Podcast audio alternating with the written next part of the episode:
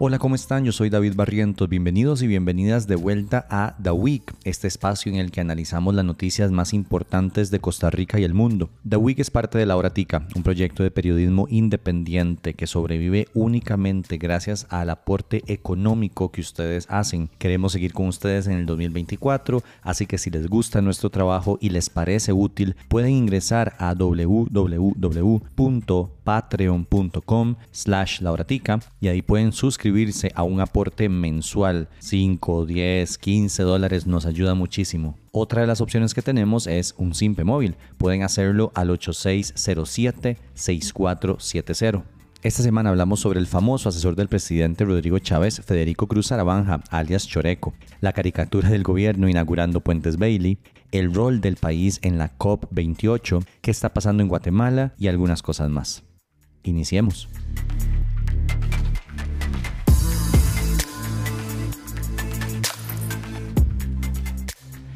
Choreco, Choreco, Choreco. Sí, ese apodo suena mucho en las noticias en los últimos meses. Así le dicen a Federico Cruz Sarabanja, líder de comunicación de la campaña presidencial de Rodrigo Chávez, uno de los principales asesores del mandatario desde que llegó al poder y, recientemente, presidente del fallido partido Aquí, Costa Rica Manda. Según la Asociación de Academias de la Lengua Española, choreco es una palabra que se usa para referirse a una cosa que está averiada o descompuesta.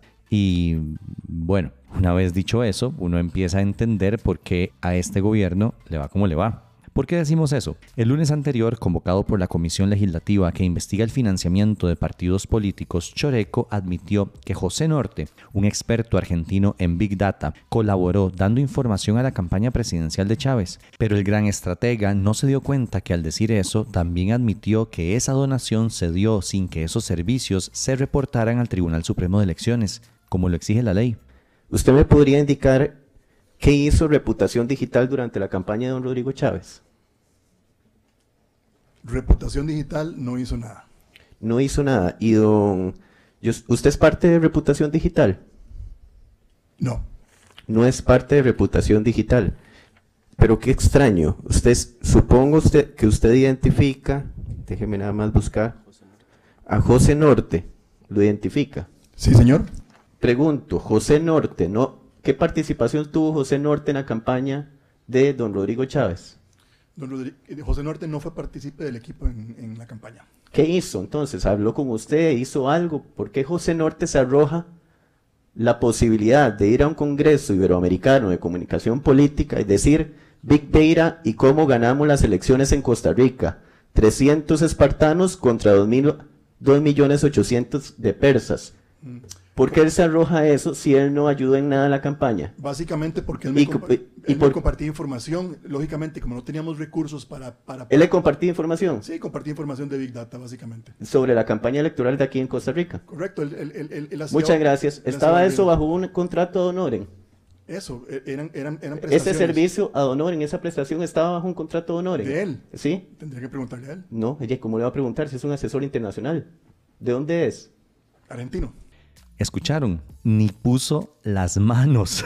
Bastaron un par de preguntas para que Choreco admitiera que infringieron el artículo 128 del Código Electoral, el cual prohíbe a extranjeros efectuar directa, indirectamente o en forma encubierta contribuciones, donaciones o aportes en dinero o en especie a campañas políticas. Además, el artículo 131 del código señala que las contribuciones en especie deben ser registradas y tasadas por los partidos políticos, es decir, que a cualquier bien o servicio que es donado a los partidos políticos se le debe detallar y definirse un valor el cual además el Tribunal Supremo de Elecciones tendrá la facultad de revisar y ajustar esas evaluaciones de las contribuciones en especie. Pregunto, José Norte, ¿no? ¿qué participación tuvo José Norte en la campaña de don Rodrigo Chávez? Don eh, José Norte no fue partícipe del equipo en, la campaña. ¿Qué hizo entonces? ¿Habló con usted? ¿Hizo algo? ¿Por qué José Norte se arroja la posibilidad de ir a un congreso iberoamericano de comunicación política y decir Big Data y cómo ganamos las elecciones en Costa Rica? 300 espartanos contra 2.800.000 de persas. Mm. ¿Por qué él se arroja eso si él no ayuda en nada en la campaña? Básicamente porque... De nuevo escucharon, el flamante asesor del presidente Chávez admitió, en vivo, a todo color, bajo juramento y frente a una comisión legislativa investigadora que violó lo establecido en el Código Electoral. Eso fue el lunes 11 de diciembre. El martes 12 de diciembre, el Tribunal Supremo de Elecciones informó que abrió una investigación al respecto y el miércoles 13 de diciembre, el presidente Chávez echó a Choreco debajo del bus. Bueno, yo no sé qué tipo de relación tuvo él con don Federico. Eh. Si se va a judicializar, don Federico y le tocará responder. Nada más. Además, como Pedro cuando negó a Jesús, Chávez renegó de Choreco. Chávez, él estuvo involucrado en la campaña y lo llamaron de otras campañas y está trabajando en otros países y entonces dejó de poder seguir asistiendo. Entonces, eh, asesor eh, en el sentido formal de puesto nunca lo fue y ahora no está participando en esos esfuerzos del comité editorial. ¿Ven por qué decimos que este gobierno anda medio choreco?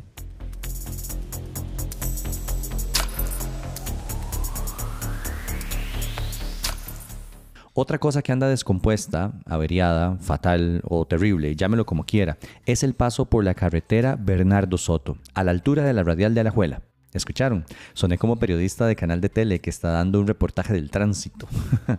La semana pasada, en una escena caricaturesca, el presidente de la República y el ministro de Obras Públicas y Transportes inauguraron un puente Bailey. Así como lo oye, inauguraron un puente Bailey, de esos modulares que se inventaron para colocarse en pocas semanas y rehabilitar el paso en zonas durante la Segunda Guerra Mundial. Una obra pública bien pensada. Adelante, por favor. Dios mío. La idea, según la administración, era agilizar el paso de vehículos por esa zona, pero medios de comunicación, conductores y usuarios de redes sociales reportan todo lo contrario, pues la colocación de la estructura causó un efecto de embudo vehicular.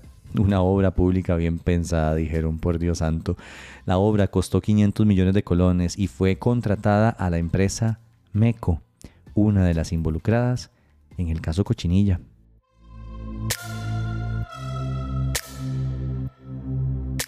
Volvamos a la Asamblea Legislativa. El lunes pasado, el economista Alberto Franco, exdirector de Costa Rica en el Banco Centroamericano de Integración Económica, el BESIE, dijo frente a los diputados y diputadas que investigan irregularidades en el uso de dinero donado por esa entidad al Estado costarricense que el presidente Chávez lo destituyó en noviembre de 2022 por negarse a votar a favor del presupuesto operativo de la entidad, el cual consideró estaba inflado fue muy doloroso, eh, fue totalmente inesperado.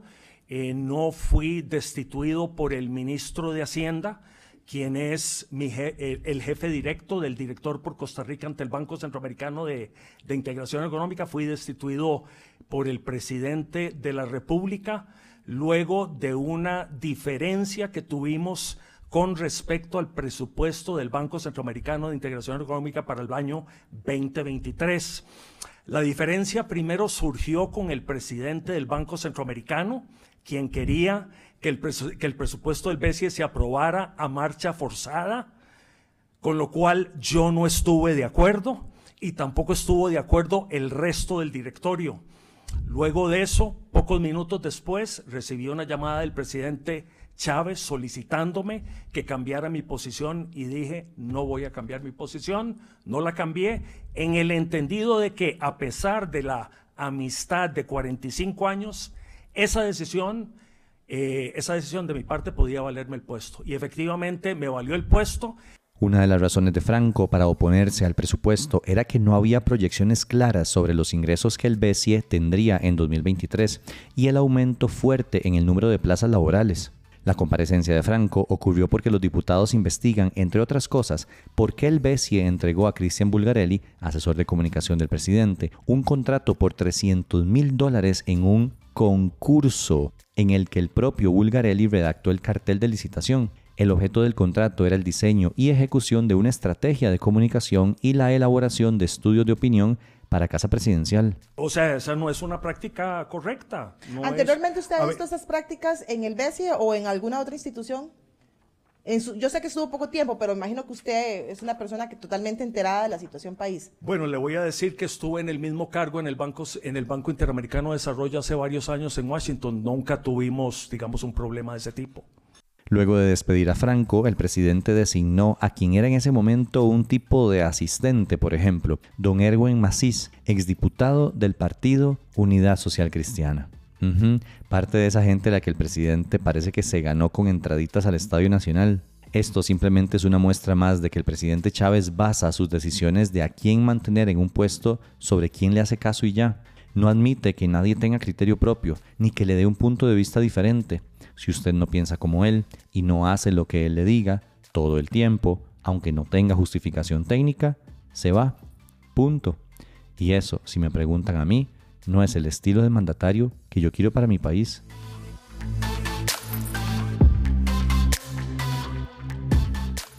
¿Se acuerdan del despelote con las diputaciones de progreso que le dieron su apoyo a Aquí Costa Rica Manda? Resulta que las autoridades del partido Progreso Social Democrático los expulsaron del partido y básicamente les dijeron que ya no pertenecían a la agrupación, porque en Costa Rica está prohibido pertenecer a dos partidos al mismo tiempo. Sin embargo, Pilar y sus secuaces metieron un recurso de amparo electoral para detener esa acción y lo ganaron. El tribunal falló a favor de estas diputaciones tránsfugas, pero por la forma y no por el fondo. El TSE dijo que la decisión de expulsarlos del partido la tuvo que haber tomado el Tribunal de Ética y no la Asamblea Superior o Comité Ejecutivo, como sucedió. En un comunicado de prensa, la autoridad electoral dijo que anulaba los acuerdos del Comité Ejecutivo de Progreso y por ende estas diputaciones vuelven a ser partidarias. Ahora, ¿por qué esto le importaría tanto a un grupo de personas que claramente apoya a otro partido político? Mi opinión es que la única razón por la que no se declaran independientes es para no perder los beneficios que ser una fracción les da en la asamblea. Eso es todo para mí, porque no comulgan con los estatutos del partido y nunca les ha importado eso. Ellos apoyan a Chávez, a Pilar y a Choreco, y donde estos se muevan, ellos se moverán. Y por cierto, un bonus, el Tribunal Supremo de Elecciones rechazó las apelaciones que hizo el partido Aquí Costa Rica Manda y enterró definitivamente todas las esperanzas de que este partido participe en las elecciones para las alcaldías. Esto por no cumplir ni intentar cumplir el principio de paridad es decir, que pongan la misma cantidad de mujeres y hombres en las papeletas, tanto horizontal como verticalmente. ¿Y saben qué es lo más gracioso de todo? Que podríamos decir que fue culpa del PAC, ya que ese mandato de paridad para estas elecciones municipales fue dado por la Sala Constitucional gracias a un recurso que presentaron las diputaciones del Partido Acción Ciudadana en la legislatura anterior.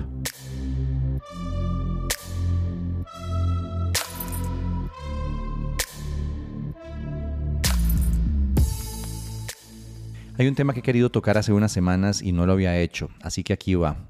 Guatemala. Nuestros amigos del norte llevan unos cuantos meses en una situación política bastante complicada. En el poder ahorita está un presidente de derecha, el señor Alejandro Yamatei. Y decir de derecha se queda corto. Es un hueso el roco.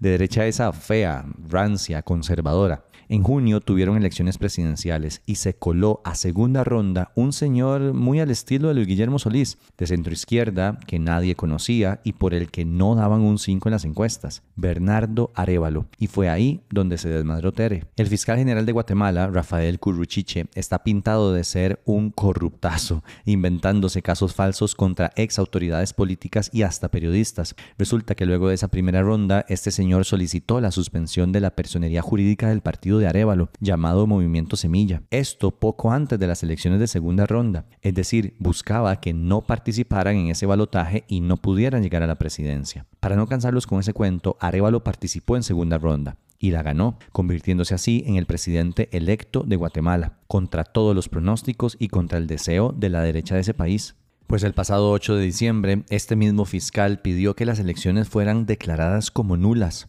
por supuestas anomalías en las actas. Dicen algunos medios internacionales que este señor está confabulando con el presidente actual y otros grupos de derecha para, evidentemente, impedir que Arevalo tome el poder en Guatemala. Y les cuento todo esto por dos razones. La primera es porque siempre es importante mantenernos informados de lo que pasa en países cercanos al nuestro. Pero la segunda, y creo que es más importante, para llamar la atención de un fenómeno que está sucediendo en América Latina, el ascenso al poder de una derecha muy fea. Sucedió en Brasil con con Bolsonaro, que ni siquiera estuvo en el traspaso de poderes y sus seguidores hicieron un despelote en la corte y la casa presidencial de ese país. Sucede en Guatemala, donde gobierna la derecha y están haciendo todo para no dejar el poder. Sucedió en El Salvador, donde Bukele domina antidemocráticamente los tres poderes de la República y acaba de sacar un permiso para ausentarse de su presidencia porque buscará la reelección, a pesar de que su constitución se lo impide. Y más recientemente sucedió en Argentina, con un impresentable como Milei asumiendo la presidencia.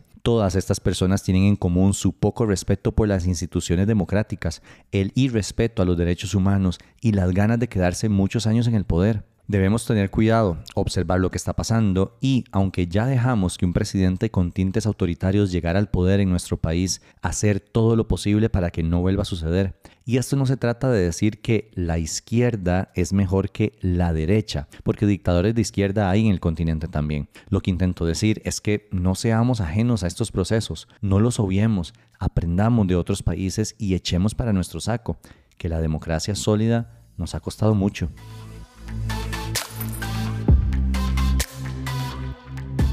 Para finalizar, esta semana el gobierno ratificó que está dispuesto a dinamitar la marca país.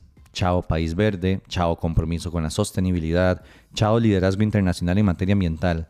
A la todo. En la COP28, realizada en los últimos días en Emiratos Árabes Unidos, el país decidió abandonar la coalición de gobiernos llamada Beyond Oil and Gas Alliance. La delegación costarricense en ese encuentro decidió no firmar una declaración que urge a los países participantes en ese foro a eliminar poco a poco los combustibles fósiles. Pero ¿cuál es el objetivo de firmar esa declaración? Lograr seguridad energética, climática y económica, entre otras cosas. Además, el país fue uno de los impulsores y fundadores de esa iniciativa en 2021. Sara Kognuk, joven en acción climática, nos cuenta un poco más.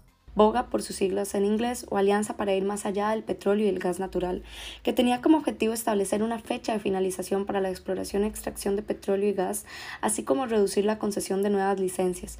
Eso es especialmente relevante porque sabemos en el momento crítico en que estamos ante el cambio climático, en el cual no se deben dar nuevas licencias o permisos para explotación petrolera y más bien se tiene que ir poniendo fin a los proyectos que se encuentran activos. Esto si se quiere evitar una crisis aún mayor.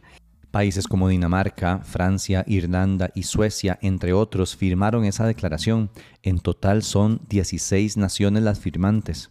Entonces, con este rol de liderazgo fuerte y potente, Costa Rica y Dinamarca presentaron la alianza en la COP26, que es esta conferencia de las partes o reunión de los países donde se dan las negociaciones climáticas que definen el rumbo de la acción climática internacional y por lo tanto definen el rumbo de la acción climática que los países van a implementar a nivel nacional y al nivel de ambición. En este espacio ha sido difícil meter el tema de los combustibles fósiles. Para que nos demos una idea, hasta COP28, que ocurrió hace poco en Dubái, terminó hace un par de días, se menciona una decisión a los combustibles fósiles. O sea, como 30 años después de que se crea la Convención sobre Cambio Climático, finalmente se está haciendo una mención a la causa de lo que estamos viviendo. Esa decisión es aún más preocupante si recordamos que el gobierno ha expresado desde meses atrás su interés en reavivar la exploración petrolera con el objetivo de saber si hay o no crudo en el país y avanzar hacia su explotación. Además, revivió la idea de construir una refinería en suelo nacional.